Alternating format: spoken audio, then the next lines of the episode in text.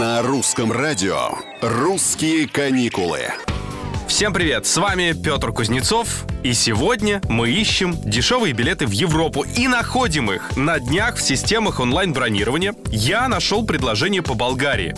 Так вот, слетать туда, друзья, в бархатный сезон можно за три с половиной тысячи рублей.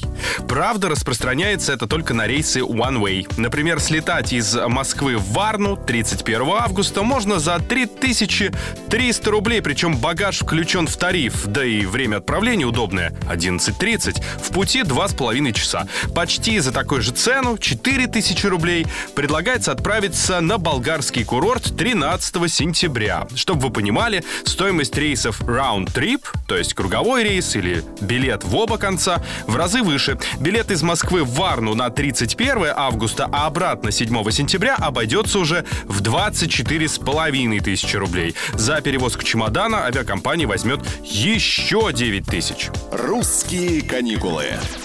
Поясним. Ну, тут, очевидно, в конце высокого летнего сезона у авиаперевозчиков нет проблем с заполнением обратных рейсов, следующих, то есть в Россию. А вот на маршрутах на болгарские курорты отдельные места подгорают, поэтому их и приходится продавать по сниженным ценам. Напомню, что авиасообщение с Болгарией возобновлено с 28 июня решением оперштаба при российском правительстве. С 29 июля условия въезда в страну упрощены для привитых от коронавируса россиян. Кстати, отечественная вакцина «Спутник Ви» признается. Им не нужно предъявлять отрицательный результат ПЦР-теста.